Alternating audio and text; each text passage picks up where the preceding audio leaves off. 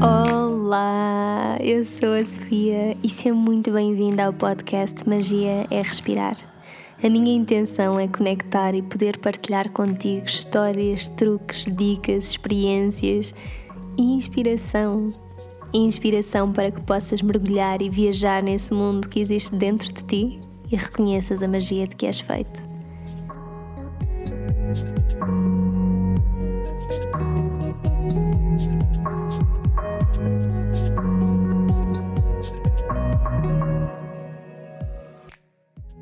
Sejam muito bem-vindos a mais um episódio do Magia Respirar. É verdade, já voltei. Eu já percebi que há muita gente com curiosidade em saber como é que correu o retiro de Vipassana, mas eu ainda estou assim no, momento um bocadinho de integração e a tentar, pronto, basicamente integrar tudo aquilo que eu vivi e, e a única coisa que eu posso dizer sobre isto neste momento é que realmente foi incrível e que recomendo a qualquer pessoa que faça um retiro de Vipassana, nem que seja uma vez na vida. Em relação ao episódio de hoje, temos connosco uma convidada muito especial e eu não podia estar mais grata por ter tido esta oportunidade de conversar com a Jai Jagdish. A Jai vai estar em Portugal dia 4 de maio, às 7 da tarde, no Museu do Oriente, com um concerto absolutamente que eu acho que vai ser absolutamente maravilhoso. Quem conhece a música da Jai sabe do que é que eu estou a falar. A conversa com a Jai foi em inglês, portanto, o episódio está em inglês. Espero que vocês gostem, deixem o vosso feedback e espero ver-vos dia 4 de maio para sentirmos juntos a magia desta voz maravilhosa e viajarmos dentro de nós, juntos. And now in English, so if you don't speak Portuguese, you didn't understand a thing of what I just said, but I promise you, you didn't miss a thing. Hi, my name is Sophia, and be very welcome to this podcast. In today's episode, we are privileged to have with us Jai Jagdeesh. Jai is an international singer. She is known for the beautiful combination of sacred sounds, magic, and inspiration that she carries within herself and her voice, and that she just shares with the world. She released five albums already that were truly a success and and touched the hearts of just so many people all over the globe already. They make us journey through the path of sacred mantras and powerful lyrics in English. The last album Jai released was in May of 2018, Down Come the Walls, and it has reached the tops of world music and new age on iTunes. It's an album full of passion and authenticity. While touring all over Europe right now, Jai will be in Lisbon, Portugal on the 4th of May in Museu do Oriente at 7 pm. So I will be there and I truly hope to see you there too because no doubt we will be sharing magical moments in that room for sure. for me, music is just it's a part of a healing process and it just takes us deep into the mysteries of our souls. It speaks to our hearts and it transforms our lives. I mean, who lives without music, really? the sound of the sacred mantras and other songs sang by Jai vibrate within myself in a really special way, so, so this moment really is a privilege to me. Anyway, I advise you to prioritize, take some time from your agenda, and just go. 4th of May, 7 p.m., Museu do Oriente in Lisbon. You can get your tickets in Fnac or Worten or El Corte Inglés, or you can just buy your ticket online, and I'll leave the link in the description of this episode for that. I really hope to see you there, and without any further ado, let's just get into it.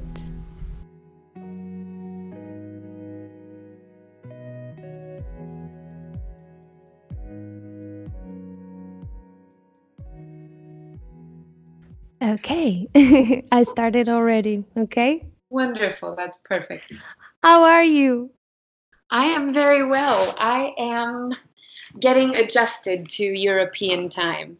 Oh, yeah, I was ask I was gonna ask you, but you actually said up before you're in Austria already. So I you're am, already around. am, yeah. You're Uh, super close. yeah. What, just an hour in uh, time difference? And I don't know how long Oh. the plane ride would be, but probably not very far. Okay. When did you get there? One week ago. Oh, okay. But you you're starting your tour now, right? Yeah, You my didn't first start yet. my first event of this travel season was this past Sunday, and um, the first concert of the tour because I started with a yoga workshop in a small city. The first Ah, concert is tomorrow, the 10th of April. We kick off, and I'm really looking forward to it. My God. Yes, exactly. I was I was check checking here on my notes. I was like, where the hell is the date of the first concert? Because I knew, and it's such a privilege. Thank you. I want to thank you so much for taking some time to be here and chatting with me for a little bit. It's Thank you, pleasure. because I know it's gonna start and uh, you're gonna go full on. I'm sure you have a really busy schedule right now. It's full, to be sure. Yeah, we have our final rehearsal today. And traveling is, I won't say it's a full-time job, but it sometimes feels like a full-time job because there are all these things that we have to do when we travel that are automatic at home, you know. You don't think about how much time it takes to unpack and repack in any new city, but Of course. time added up becomes, well, it it becomes a focus. Um, yeah, I never realized Especially because you're taking instruments and stuff like this that are Yeah, super heavy as well. So it's not just like a little pack with some clothes, some stuff you need. You yeah. have you are you're full on. You have your Luckily, I house in your bag. uh-huh. Luckily, I don't play the cello or the contrabass or anything enormous. Well, That yeah. be a mistake. I'm very, I'm very um, inspired by people who choose that instrument because it's it's a lot of work to travel with it. Me, I just have my harmonium, which is heavy, but it's not it's not that bad. It's not. Oh, okay. That's good then. That's fine. Yeah. Yeah. I just want to go forward with this because I am so excited about this. I'm so excited to be chatting with you. And, and you're going to be in Portugal for the first time on the 4th of May, right? I just want to say it now, right away, for people to know. 4th of May in Museu do Oriente at 7 p.m. And everyone should be there. I mean, right? Everyone, because it's your first time here, and there's so many people so excited to listen to you and to see you. it's going to Oh, be great. I am And so excited to come. yeah, what are what are your expectations about like Portugal in general? Have you You know, heard anything? I have for years I've been hearing that Portugal as a country and Lisbon or the Lisbon area specifically is really I don't want to say ahead of the rest of Europe, but is really forward thinking and forward acting in terms of harmony with the earth and Ooh, consciousness and um, practices that are helping to lift the the frequency of the planet. You know, I wow. I've been hearing little, little rumors through the grapevine of all of my friends that they want to go to Portugal because this is what's happening there. Oh And my God, I like that. yeah, the reputation you have, at least among my friends. That's a big pressure on us right now. no, no, no, don't take it as a pressure. Honestly, I try never to have expectations because it's a guaranteed way to to get stuck in a cycle of imagining one thing, receiving another, and then feeling some disappointment. I would always just rather be surprised by life and then For therefore feel gratitude for whatever's happening. So Yeah. even though I have these ideas that have been planted in my mind from fellow travelers who've been to Portugal and had a beautiful experience, I also don't know what my experience will be. And I'm looking forward to being surprised by the people and by the country. Oh, that's so good to know. We are we are very excited and we want to be surprised well. And we have big expectations though, because come on, you we listen to you. We we love you. You have a huge community here that loves listening to your songs and gets so inspired by, by what you do. So Oh, so yes. so I happy. actually I actually purchased the ticket to your concert as a Mm. gift for my mom. for my mom's birthday. So we're actually going together. But I was telling her like, oh my god, mom, I, I what the hell? I'm gonna have to be I'm gonna be able to speak to Jai. And I'll be I will have to ask her something. I can ask her anything. And so many things started coming up because I'll be able to chat with you. I can ask you anything. And I was wondering, what am I going to ask her?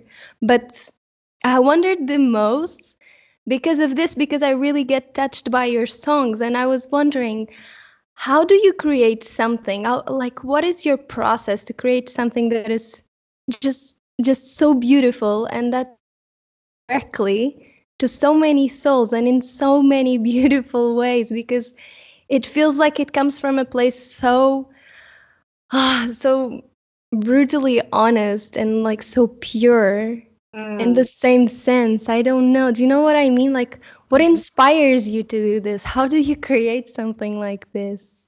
You know it's not such a um, mysterious process and not such a, a complicated answer really.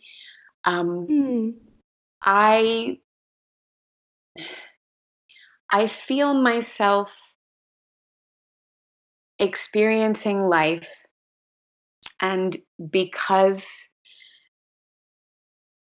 well because I happen to um, write poetry, which is essentially song lyrics without any music, mm-hmm. I am mm-hmm. often reflecting on my experience in, in life and then partners I've had in the recording process, partners I've had in the studio process have really intelligently asked me to share those reflections and those things then just turn into songs. So it's not that I sit down in a corner of a dark room one day and start to dig into my life experience in a mm-hmm. way I think is going to resonate with people. It's just that I'm living, I'm reflecting, I'm writing, I'm creating in a yeah. sort of a constant loop.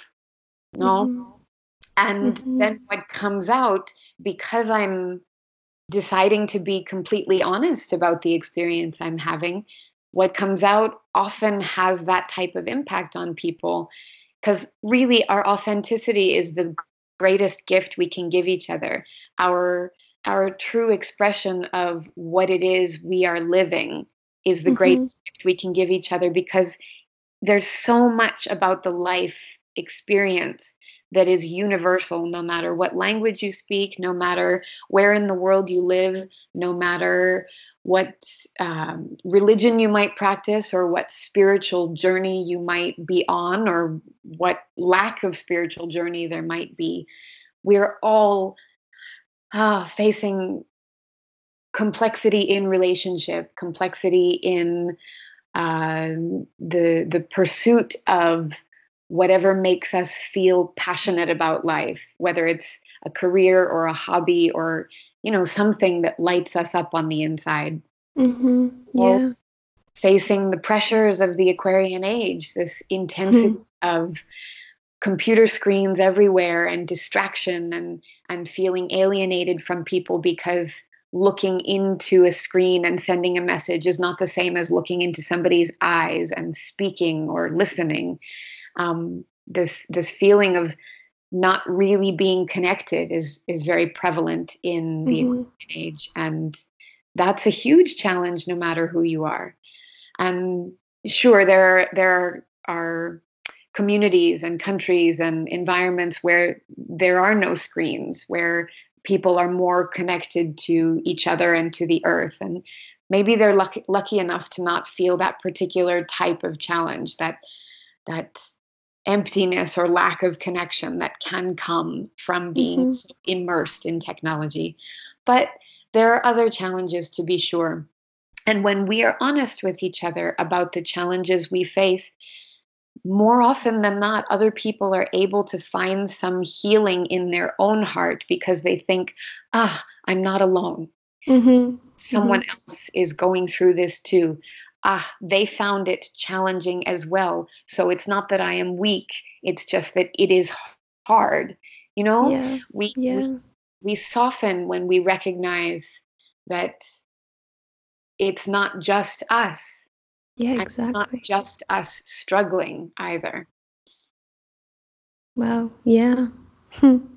so that is why I write to to Yeah, and now you were saying that and I was like listening in the background to your songs like in my head literally and uh, and it it felt differently. It Mm. felt differently. Yeah, like I see it. Yeah. I know what you mean. yeah. Yeah. Wow. There's another important aspect for me, which is that when I first started touring, before I had written any of the songs that you're thinking of, Mhm. people were looking at me in a way that I understood meant something that I wanted to avoid. And I'll explain that. People were Mm. looking at me as though I knew more than they did, or had more value than they did, or maybe was a better person because I had somehow succeeded at making music or or touring or whatever. There was this pedestal that happens, I think, when we look at someone who has achieved something that we admire. And I Yeah. watched I watched it happen in people's eyes where they were putting me a little bit on a pedestal. And it became one of my highest life priorities to remove the pedestal in every single opportunity that I might be given, in every single face to face conversation, in every single post that I might write on social media, in every single um, creative thing that I might do. I wanted to make sure that people recognized me as another version of themselves, Yeah. recognized that we're all on the same playing field, we're all on the same battlefield sometimes.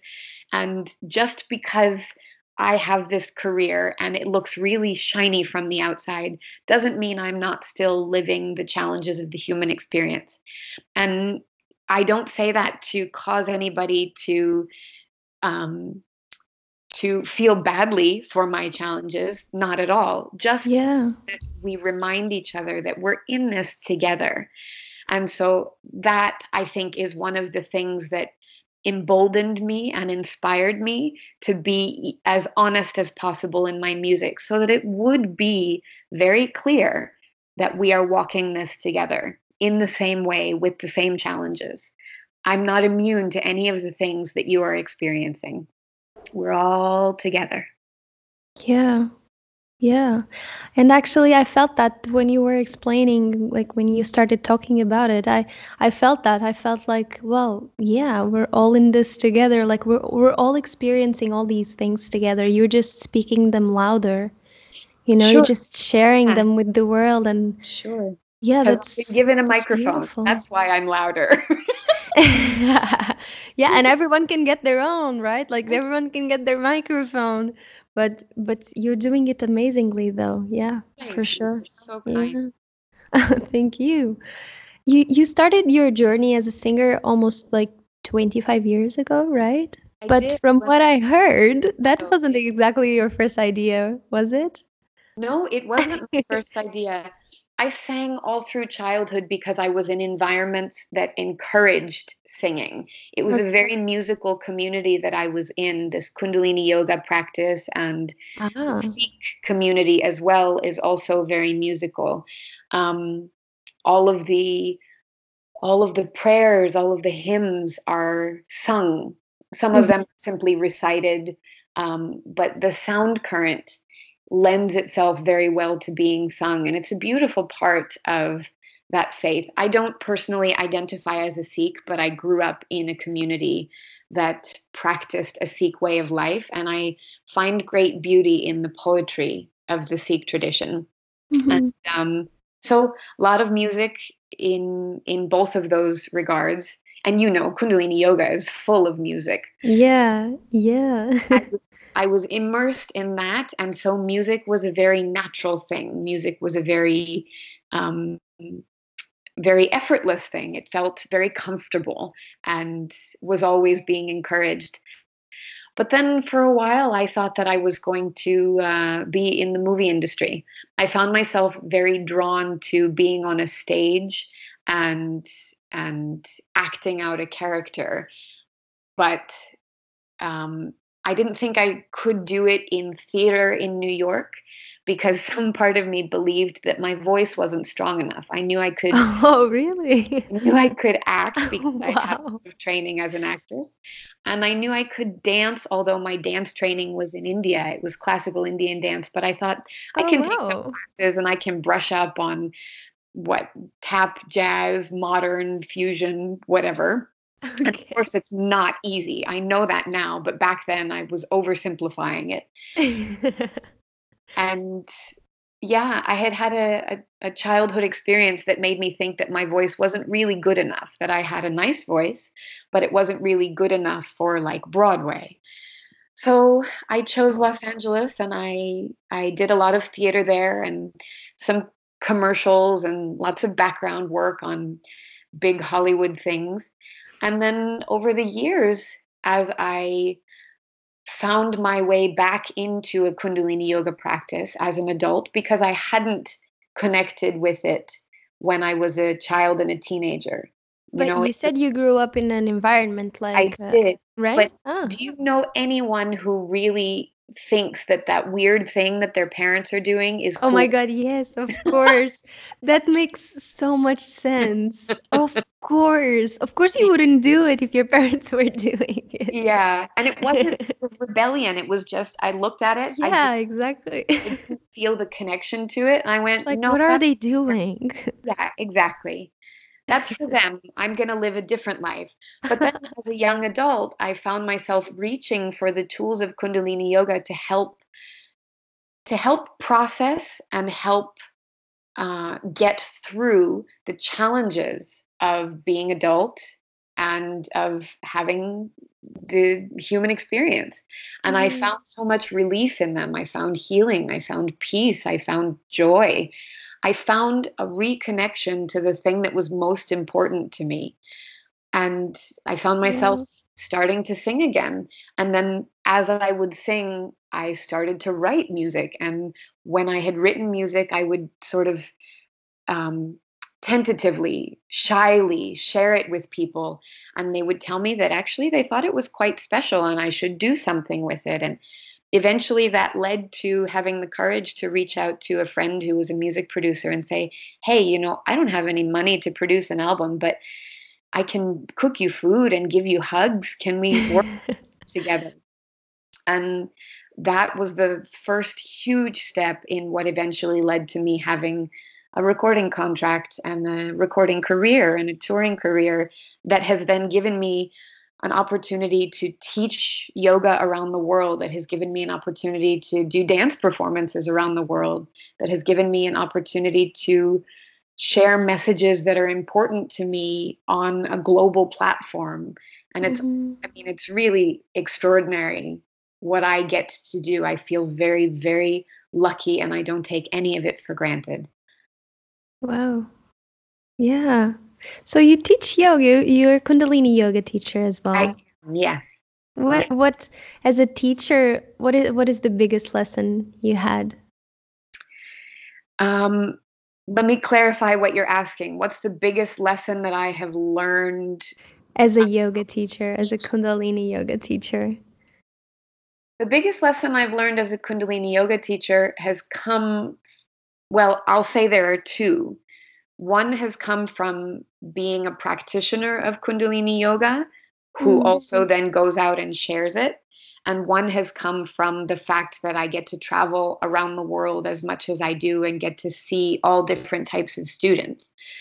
The first, as a teacher who also practices, I recognize that I am better at everything I do, teaching included, when I have a regular practice.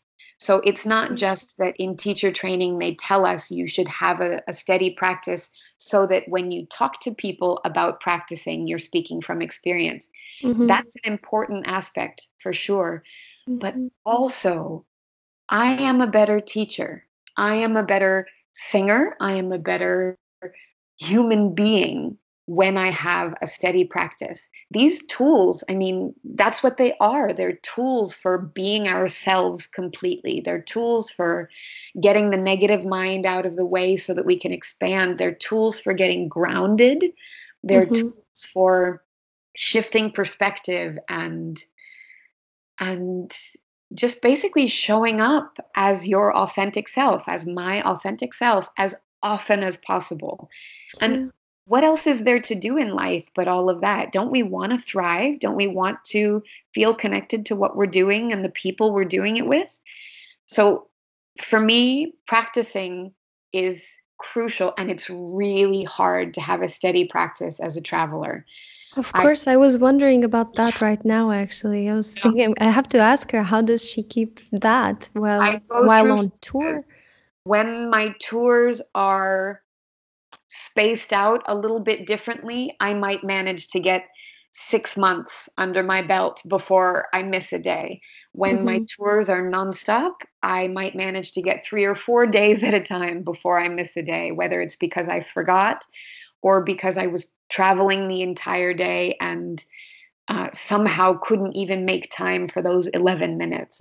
You know, it just, mm. It's hard, but I never see it as a failure if I miss a day. I know that everything I've already done is there now in my bones, in my body, and I continue to benefit from it. It's just that I start the tally again, I start the count again at one. Mm-hmm, so mm-hmm.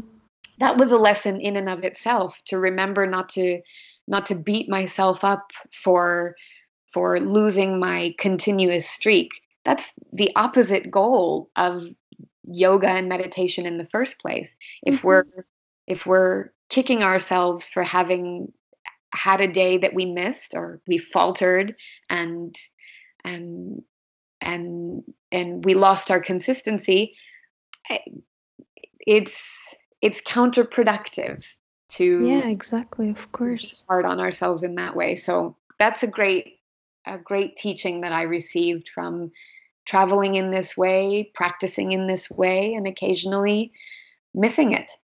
I continue to be reminded that I am still worthy and valuable even when my practice is not there. And yet I am a better me when my practice is there. Mm-hmm. So that's what I learn as a student. What I learn as a traveler while teaching Kundalini Yoga is that everywhere in the world, people are experiencing the same challenges just in a slightly different shape. And everywhere in the world, this technology is taking root in people's lives in a way that is completely transforming their ability to be present with the realities of the human experience. Eh, people ask me sometimes, what's my favorite country or where I found the most incredible people? And the challenge in answering that is A, I don't like to pick favorites. B, honestly, every single place where I teach, it feels like the same community, no matter how different the language or the geography, because everyone is on that same path. and I don't know if it's just because Kundalini yogis have certain things in common, or if it's just that people who are seeking have things in common. But I've been very lucky to find gorgeous human beings everywhere around the world. And I think it's because everybody is working on themselves. And so yeah. we're showing up, we're showing up arms open, eyes open, heart open as much as possible. Mm. Wow. And you're just there to observe all of that. I love I am that. There, the luckiest duck ever experience all of that and to get to be so inspired by people showing up for their for their life's work. I mean we sit in a room sometimes for 2 hours a day sometimes for 5 or 6 hours a day doing these practices and people people work. They work so hard. Sometimes the meditations are are subtle and simple and soft and other times they're physically very demanding and mm-hmm. whatever is happening sometimes that unlocks somebody's tears or their anger or or their their joyful laughter that they can't control whatever it is, little things get unlocked in us depending on what we need from a practice. And I watch people fight with their negative mind. I watch them keep their arms up in the air, even though their whole nervous system is trembling, because they know that the end result will take them further than they've ever gone before.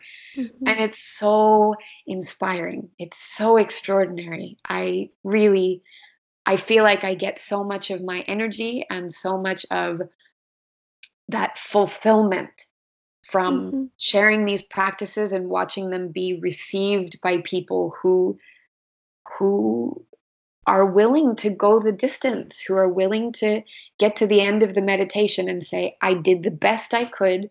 I am receiving all of the benefit, and this is making me more me. That's a courageous place to be because sometimes we want to hide sometimes we want to run away it's so much easier to be small than it For is sure. to expand it's so much easier to keep life simple than it is to juggle many complex things mm-hmm. dude the number of times i have thought to myself I don't want to tour anymore. It's too complicated. I just want to go home and curl up on the couch and watch movies. Please don't do that. No, but it's a real like I won't. Yeah, yeah, I know. It's, I'll stay on tour for yeah. a while before I take that break. But I understand that feeling that people have. I empathize with it completely. And yet, the world is a different place for everyone on it when we show up. Mm-hmm. When we show up as ourselves, putting one foot courageously in front of the other, and giving in the ways that we were made to give, serving in the ways that we were made to serve. What else is there? Why not do it? It's just the negative mind and the societal conditioning that stands in our way. And Kundalini Yoga is a great tool to get through both of those things. Yeah. Yeah. Wow. Every time you finish speaking, I'm like, ah, oh, I need to like digest. I'm like, wow. She's like, Wow. no, it's true. Yeah, yeah. I, I'm with you. I'm with you. You're like, uh, you're like uh, verbalizing my thoughts that I have sometimes. You know, it's like wow, and it's so clear. You know, for I love when that happens. The number of times that I have been a student in some class, some workshop, some training, and literally heard the teacher speak my mind and Yeah, like something for me. Yeah, it feels like you're like organizing it, my mind, you know. so thank you. You're very welcome. It's my pleasure. um, you, you know, your songs are used like all over the world to accompany Kundalini yoga ca- classes and well, amongst gazillions of other important moments as well. But you you actually have two albums or two Kundalini yoga meditation albums yeah. that you created with the intent of accompanying a Kundalini yoga class and even in the CDs I don't know if they're still available but there was like a detailed description of postures and mudras to to use. So you actually had the intent of offering these tools so that people could could bring a daily practice into their lives. Can you explain the importance of and like how powerful um, is the impact of using mantras in in the classes and in our in our life in general? Absolutely so I'm really grateful that you brought those up because I like to touch on them whenever I can. You know, a part of of making music is wanting to express yourself in in a way that is real to you and wanting to shape that music in a way that that that you like the sound of. So when I started recording my first album, I was thinking about all the other albums that I had heard and how many times a structure of a song makes it easier to sing along or makes it easier to go into continuous meditation. But my natural impulse was not to leave that structure in place. My natural impulse was to shape the music the way I wanted to. Mm-hmm. so sometimes that meant we would have an instrumental break instead of people continuing to chant and sometimes that meant the the tempo would suddenly change and become big and and and celebratory and I wanted to make sure that I honored those natural creative impulses while also honoring the fact that this music perfectly holds space for people when they practice. So, first, I made an album, I Am Thine, that was all structured the way I wanted to structure it. The songs took the journeys that I wanted them to take. And then I took a few pieces from that album and we simplified them and extended them to 22 minutes and we built another one that was brand new for 22 minutes mm. and that that Ek Onkar Satguru Prasad doesn't exist yeah. anywhere except on the album Expansive Spirit. Yeah. And that album was sort of like the B-side to mm-hmm. I Am Thine in it had the same tone and texture and same instrumentation, but it was better for teaching or for practicing. Same with Of Heaven and Earth. We went on the creative ride with all of those songs, but then we took Ardas Bhaee from there and extended it for an album called Miracles Abound, and then made three other big long pieces. I think three of the pieces on that album are 11 minutes long because 11 is a great number for meditation. Mm-hmm. And one of them is 31 minutes because 31 is a great number for meditation as well. And so this allowed me to keep to to stay true to my creative river so to speak while also honoring all the people who feel a connection to this music through practice and of course the reason people feel a connection to this music through practice is because it's designed not in a scientific sense, although there is a scientific quality to mantra um, chanting and pronunciation and, and the yoga of sound, but it's perfectly designed to support us getting out of our own way. Mantra means mind wave or mind frequency. And when we chant or when we listen to a mantra, it's vibrating our cells differently than any other sound is vibrating. Mm-hmm. It's vibrating our cells differently than any other sound is vibrating us because it is vibrating in a different way. And it's allowing our mind to have a distraction the mind is having many thoughts any given second. Right now, as I'm speaking, your mind is just firing off one thought after another. Even when no one is speaking and we're silent, sometimes the mind is even more active. Mm-hmm. What we want to do is give the mind a little piece of candy so that it's completely distracted and so that the soul can be the loudest voice so that everything else can get out of the way and we can hear what the soul wants to say, what the soul is prepared to do, and what what strength and courage and, and capacity is within us that the mind tried to distract us from. So, anytime we meditate, we can use the mantra Satnam, Sat on the inhale, Nam on the exhale, if there's no other mantra specified. That gives the mind that little piece of candy. Mm-hmm. But many meditations have a built in mantra, either one that we're saying mentally or that that we are uh, chanting along with, or that we are just listening to a recording of, or someone is singing it live, if we're at that type of festival where there's live music classes. Yeah. Um, and the mantra is holding space, it's holding the mind's focus so that we can work, mm-hmm. so that we can move through the blocks. Mm-hmm. Yeah. And so I I love that we created CDs that if somebody knew nothing about meditation, they could open up that physical copy or they could go. I've posted the meditations on my Facebook page in little mm-hmm. photo albums for anyone who decided to just get the digital version.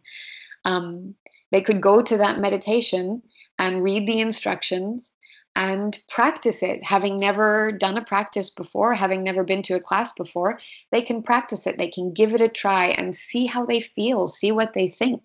Mm-hmm. It's a it's a really sweet resource to have been able to create, and I'm so glad we did it. I'm sure there will be more. Wow, that's great. That would be great, actually. Yeah. Jai, I got stuck on something here. Not stuck. I just wrote it down so I wouldn't forget because you said uh, 11 minutes and 31 minutes. It's a great number for meditation. Why is that? Well, the best way that I've heard this explained is by my friend Guru Singh, who's been teaching for, I want to say, 35 or 40 years. He explained that the yogis who were meditating in the caves in ancient times used to do their meditation for a certain number of breaths. Oh, okay. Oh, no, excuse me. I've said that wrong. For a certain number of heartbeats. Okay. Because the breath is something entirely different. They used to measure their meditation by a number of heartbeats. Mm-hmm. Those those lengths of time correspond very well to certain um, excuse me those numbers of heartbeats correspond very well to certain lengths of time that we then teach mm-hmm. so um, three minutes is a good number for meditation if you're just starting out. You can also do five and seven. 11 is a very, very good, solid daily practice number. Okay. If you can 11 minutes of a particular meditation under your belt every day, you're in really good shape. There's also 22, there's also 31, there's also 62. At 62 minutes, we've changed the gray matter of the brain. Like mm completely overhauled the gray matter of the brain. And so, on the one hand, time is just a replacement for the number of heartbeats. And on the other hand, each of these um, lengths of time, each of these minute markers have a measurable impact on the physical body on a cellular level. Okay. Mm. But for anyone out there who's considering starting a, a meditation, um, who's curious about what we've talked about or who's heard about Kundalini Yoga before and now they think, yes, I'm going to give it a try, mm-hmm. I highly recommend just starting with three minutes a day because think about it. There are 24 hours in a day. Three minutes is almost nothing. Yeah, exactly. Just it's it's tiny. But if we can make a commitment to being consistent for 3 minutes a day we will transform everything about ourselves that we wish to expand and and um, and build if we want to build a good habit or break if we want to take away a bad habit. Everything can transform using three minutes a day because the commitment is the thing mm-hmm. when we show up for ourselves in that way even if it's for only three minutes a day we are proving our ability to be not just consistent, not just committed, but self loving. It's mm-hmm. such a mm-hmm. gift that we give ourselves taking a moment in meditation. So when I'm in a bigger, more intense part of the tour, my meditations will be three minutes a day. I know I can at least give it that. When the tour is less intense, it will be 11 minutes a day. When I'm no longer on tour, it might be 31 or 62 because mm-hmm. those have transformed my life in ways that I can't even describe. Hmm. Yeah. You're just moving through with it, right? Just adapting whatever you can. Yeah, yeah. yeah. But this three minutes, I mean, really, it sounds so insignificant, but I'll tell you a story about someone who did a three minute meditation for 40 days and changed her whole life. Yeah. She was on maybe, I want to say day 37. And it was the weekend. She had no commitments to anyone. She didn't have any plans, no dinner party, no meetings, no no nothing. She's off.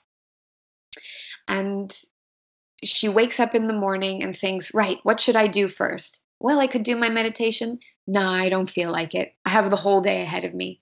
It's just three minutes. I can do it anytime. So then the morning passes and it's afternoon and she's just had her lunch and she thinks, ah, you know what? I I shouldn't do this right now. I've just eaten and I know that you're a little bit sleepy after you eat and also it's not good to meditate on a full stomach because it your energy is is at the abdomen processing your food. It's not it's not in a more elevated place, so I'll do it later after I've digested. Time passes and she keeps making excuses one after another and finally she comes to the end of the day and says, "You know what? I don't feel like doing this meditation. I just don't want to. I'm not going to." And she she has like an inner tantrum like a child saying no i don't wanna and she comes to 11:55 p.m. The yogi's day is midnight to midnight, so you want to finish in between those two those two boundaries there, yeah? Mm. At 11:55 p.m., she's thinking, I really don't want to do this, but something inside of her says, just go for it. It's 3 minutes. It's no big deal. And so very quickly, she does her Om Namo Gurudev Namo to tune in. She does the meditation. She sings Long Time Sun to end. And on the other side, at midnight, she's a completely different person. Every single yeah. part of her mind that fought against her lost. Yeah. And she trained herself in that very simple three minutes that her commitment to her soul was stronger than the objections of her mind. Wow. And she came then to the to the end of her 40 day practice, which was the ultimate goal. That's why around 36, 37, 38 we start to have a really big resistance. Whenever I'm doing a meditation for that length of time, it's right around 37, 38 that my mind starts to say, I haven't got time for this. and I know that I have to keep pushing. It's right around that time also that my mind says, you know what, I think I'm done with this meditation. I should choose a different one. And I have to keep pushing until I've finished with 40, and then I can change the meditation if I want to. I need to at least get to 40. Yogi Bhajan taught that it takes 40 days to make a good habit or 40 days to break a bad one. And of okay. course, nothing is inherently good or bad. It just is life. But if you mm-hmm. see something as negative in your life, spend 40 days breaking that pattern. And if you see something as positive and you want to cultivate more of it, spend 40 days committing to it, building it. It's really, yeah. yeah that, that sounds reasonable. Right, exactly. Yeah, yeah, yeah, yeah. Reasonable. Three minutes a day for 40 days is nothing. And yeah, it's nothing. Create more challenge in the mind than anything else. I mean, yeah. I've watched more TV in 40 days than three minutes a day. Come on. Yeah, for sure. and uh, Jai, what what for those that have no idea what Satnam means, what does it mean? Because we say that so much in Kundalini yoga class, and you just meant like when you don't have like the indication for a mantra, just inhale Sat, exhale Nam. Sure, yeah. So I'm glad you asked this because sometimes I forget that a larger audience beyond the person I'm talking to doesn't necessarily know exactly what I'm referencing. And it's nice to be able to have the translation. It's helpful to know what we're saying, right? yeah, yeah, yeah. I feel like it makes such a huge difference when you know the meaning of whatever mantra you're singing, either if it's any language, you know, like it's nice when you know what it means. Oh, sure. Some of them are very complicated. Some of the the longer ones that you'll hear the songs for on my different albums or on yeah my peers' albums, but Satnam is very simple. Sat means truth, and Nam means name or identity. So it translates poetically as truth is who I am. Mm-hmm. Simple as that. Another one that's very common is Waheguru. Mm-hmm. Wahe means wow. It's sort of ecstatic. yeah. Guru has two syllables the first of which means darkness, and the second of which means light. So a guru is anyone or anything that takes us from darkness to light. So, poetically translated, Waheguru means great is the ecstasy of moving from darkness to light. Great is the ecstasy of being conscious being. Wow, thank you for that explanation. That was really nice. Yeah. Yeah. yeah. I didn't know Wahe was like ecstasy. I was like, yeah. wow, I yeah. like that. Yeah. Instead of saying wow, I'll start saying wahe. Imagine.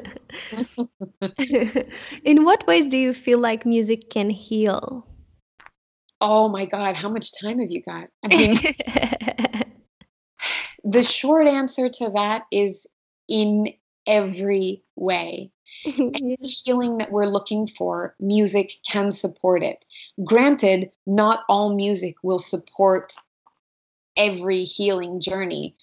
You think about some music that exists in pop culture that's very melancholy, it tends to make us feel more melancholy when we listen to it.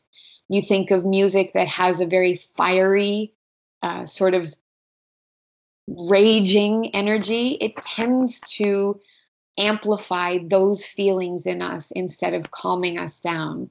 Mm-hmm. But if you want to heal your heart, look for lyrics that speak to your heart. If you want to inspire courage, look for lyrics that that speak to that, that that remind you how strong and how capable you are.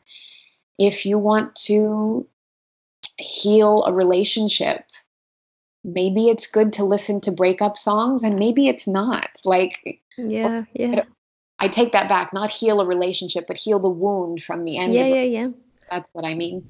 Um, sometimes breakup songs can be very cathartic because you hear someone else's experience and you say, ah, this is how I feel, and it gives you permission to cry. Mm-hmm. And sometimes they can do the same thing that melancholy music does of sinking us deeper into the grief. And that too is welcome. Listen, somebody asked me the other day how to make sure they're always moving forward. And I said, honey, every so often, a step that you think is moving backwards is actually moving forward. We just see it yet. So wow. I invite everyone to trust that every choice they make is the correct choice. It's right in that moment in time, but just keep listening to the intuition so that you can make the next correct choice. Mm-hmm. We cannot possibly live this life wrong. You cannot possibly do it wrong. I would say there are people in the world whom I think are doing it wrong. Anyone who is using their power to harm other people, anyone who is using their influence to trick other people, anyone who is using their money to damage the earth, those I think are incorrect. Not just incorrect, but straight up wrong. And the karma that they are building is really heavy. I wouldn't wish that karma on anybody. But in the big picture, it's not possible for you or me or anyone we know or anyone we don't know mm-hmm. to live this life in a yeah. way that has any failure to it. Every step is a correct step. Every choice is a correct choice. We just keep recalibrating until we're so much in tune with who we are, why we're here, how we serve, that that's how we're living naturally, and that every choice we make is connected to that stream, that flow. Mm-hmm. And nobody is finished growing. When we're finished growing, we die. I will continue to be a student of life until my last breath. It's not that because it sounds like I've figured it all out that I'll never make a mistake. No, I will make plenty of mistakes. I will continue to be a student of those mistakes, and I will always trust that every step I have taken, even if it looks like a mistake, is a step in the correct direction. One of my friends said something so intelligent to me one day that it's only a quote unquote mistake if we don't learn from it. Then, mm-hmm. if we learn from it, it's no longer a mistake, it was a lesson. Yeah. If we that. ignore the lesson, then we're missing the point. If we ignore the opportunities to choose joy in the face of great challenge, we're missing the point. Mm-hmm. When I when something goes badly wrong with my travel, I will find an adventure in that. When something goes badly wrong in a communication, I will take the time I need to take to figure out what the next step is to either heal what has been broken or to transform the relationship. Maybe it's not a relationship that belongs in my life anymore. Mm-hmm. You know, mm-hmm. we, we yeah. just be a student of your life. Let the mistakes be lessons and teaching teaching ourselves and teaching each other then by example how to how to flow with it, how to roll with it, how to use the neutral mind to process information so that we can just take life as it comes rather than worrying about the future or regretting the past and depriving ourselves of the gift of being here right now. Hmm. That's one of the things that I think will be very fun about this concert in Portugal. I am going to do everything in my power to help make sure that everyone who comes is 100% present with themselves. That's not a real word, themselves. Well, sometimes it is. Themselves. yeah. And with me and with the music. Yeah. Yeah. I love that. Yeah. yeah. Although I've gone on a long tangent. You asked me what ways music can heal. And I sort of started with that, but ended with something else. But basically, because mantra is what it is, because it elevates our frequency, mm-hmm. sometimes it is healing things in us that we didn't even know we were feeling. Sometimes mm-hmm. that's that's why sometimes the tears come out of nowhere when we're listening to a song that we don't even understand. It's helping to unlock something that's ready to be let go of. And so we let go, so we heal. But all music is inherently capable of healing something within us. We just have to find the music that is right for our ear, for our heart, for our soul, for our mind, for our sneaky, cheeky, monkey mind to get distracted by that piece of candy so that the mm-hmm. rest of us can soften. Yeah. Wow. I have one last question for you. Hooray. Because I like to ask this. I, hope. I don't want to steal you more time, but okay, this is a really hard one. Okay. It's not. do you believe in magic? And if you do, in what ways does magic appear to you? What does it feel like to you? The first part of the answer is yes, 100%. percent mm-hmm. And the second part of the answer is have you ever seen a flower? Yeah. Most magical thing. Yeah. you ever looked into a baby's eyes? It's oh my god, yeah. magical thing. It is food that you found to be incredibly delicious. Yeah. It's the most magical thing. It's it's everywhere, right? Truly. Every facet of life has magic to it if we can see it. Ah, it's yeah. just you know the the buddha talked about um, all of us walking around with dust caked on our eyes with mud caked on our eyes mm. and that his teachings were for those of little dust for those who had managed to take some of the mud away from their eyes and could see a little bit i feel the same way about what you've just asked the more mm-hmm. dust we take away from our eyes, the more we remove the mud, the more we're able to see that everyday life, everything about everyday life has magic in it. We won't see it if we're not looking for it. but if we're paying attention, that note on the piano, the beautiful curve of that piece of furniture, the fact that we can fly from one side of the world to the other side, the fact that we can have nonverbal conversations with people who don't speak our language and still understand and still see the sweetness in each other. If you think about light and electricity and fire and putting your feet in the sand for the first time in five months because you haven't been to the beach for a while, and you think about the way that a river sounds and the way that the ocean moves and how people are generous to each other in the aftermath of a tragedy. I, all of it, all of it has so much magic in it. Yeah, yeah. I can feel it right now. and our responsibility, yeah. our challenge, should we choose to accept it, is to see the magic every day and to even find it when we can't see it, to go in search of it when we can't see it. Yeah. Wow. Ah, wow. I feel like I woke, I just came out of a meditation right now for still listening to you. I'm like, ah, okay.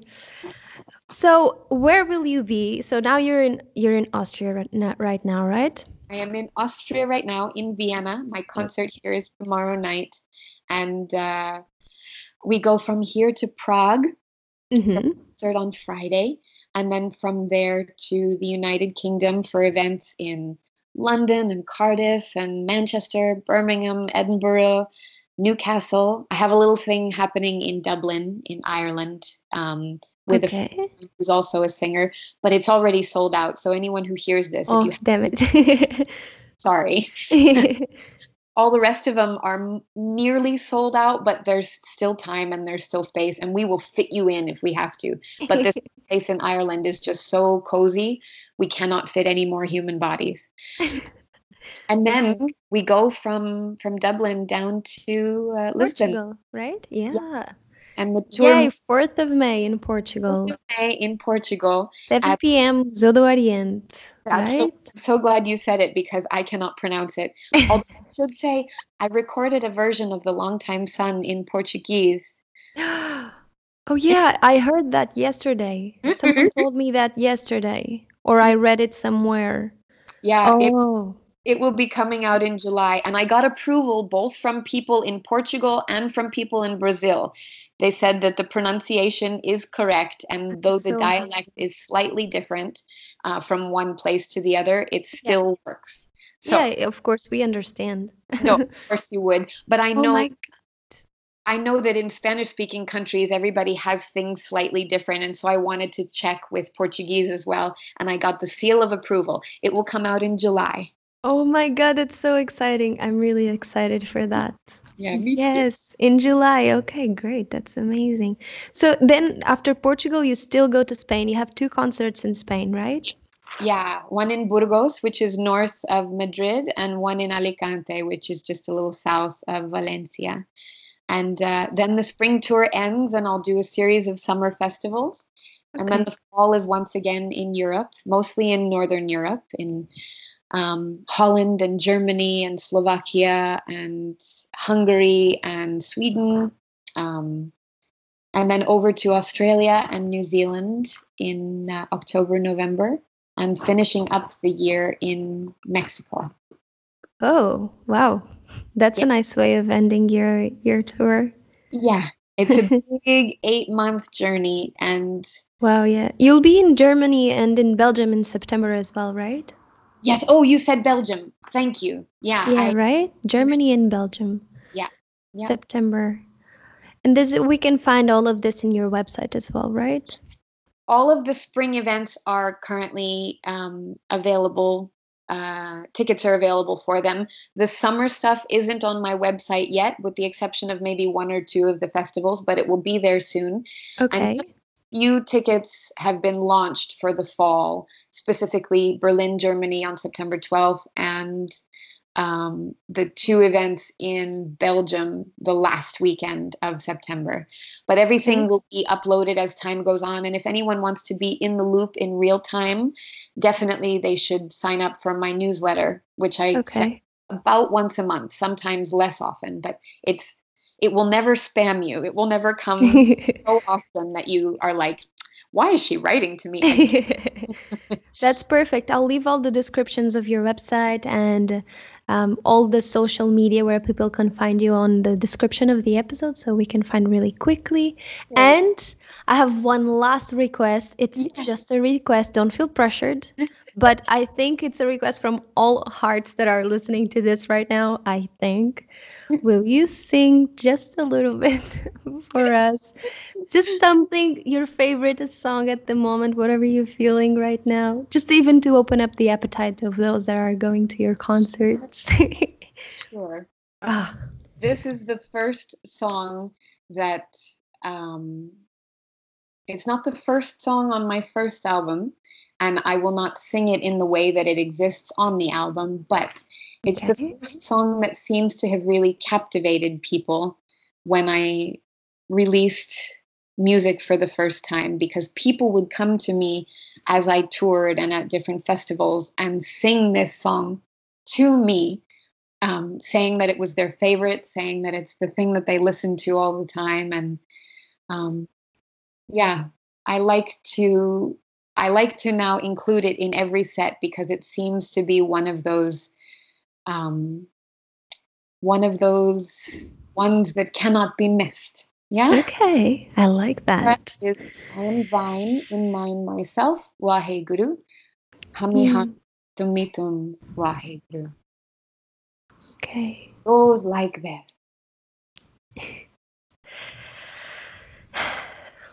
I am thine, mine myself. Ah, ah, te guru.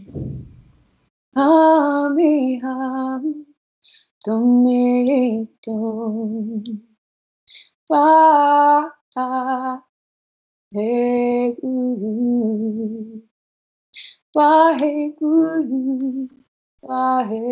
guru. Waheguru. Waheguru, Waheguru, Waheguru, Waheguru, hmm. Waheguru, Waheguru,